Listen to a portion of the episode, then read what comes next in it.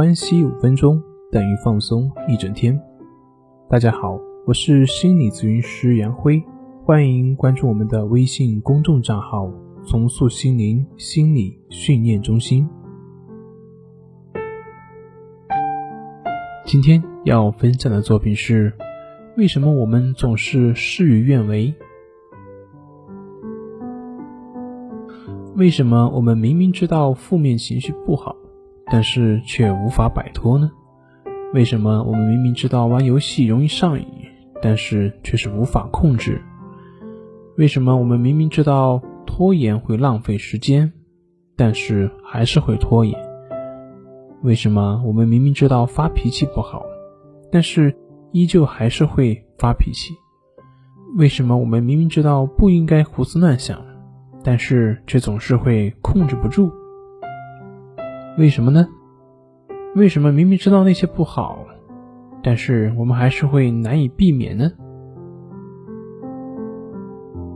在之前，我们会把潜意识比喻成一头大象。把我们的意识比喻成一个骑象的人，我们之所以很难避免，就是因为我们的行为不符合我们潜意识的需求，而只是我们意识所认为应该这样的，所以这便很难起到效果。那么今天，我们从另外一个方面来进行分析。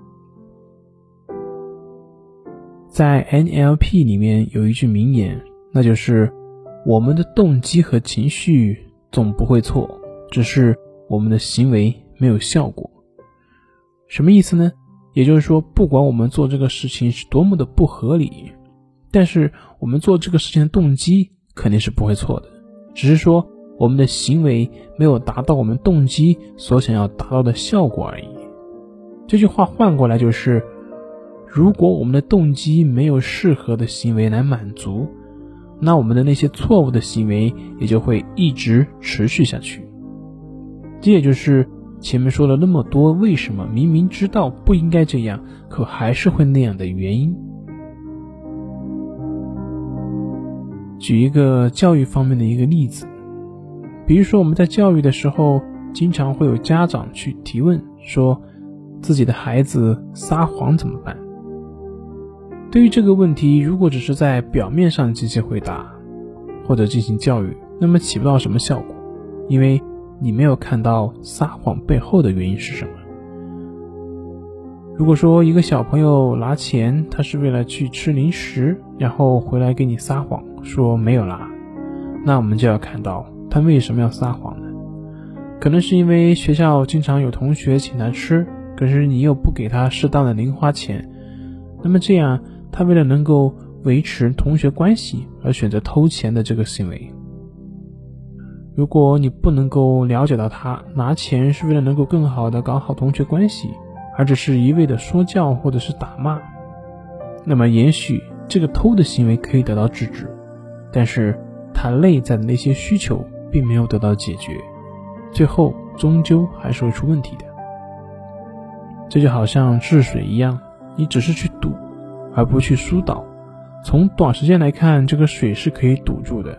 可是长时间来看，这不过就是为了下次爆发而积蓄力量。等到下次爆发的时候，那这个力量将是非常有破坏性的。当然，这还有一个跟本文无关的问题，那就是说，孩子有正当的需求，为什么不敢跟家长说，而是要选择偷的这种方式？所以，针对撒谎的这个行为的处理办法是不一样的。具体问题需要具体的去分析。再比如说，为什么有些人总是喜欢拖延？如果想要解决这个拖延的行为，就需要去看到这个行为背后的动机。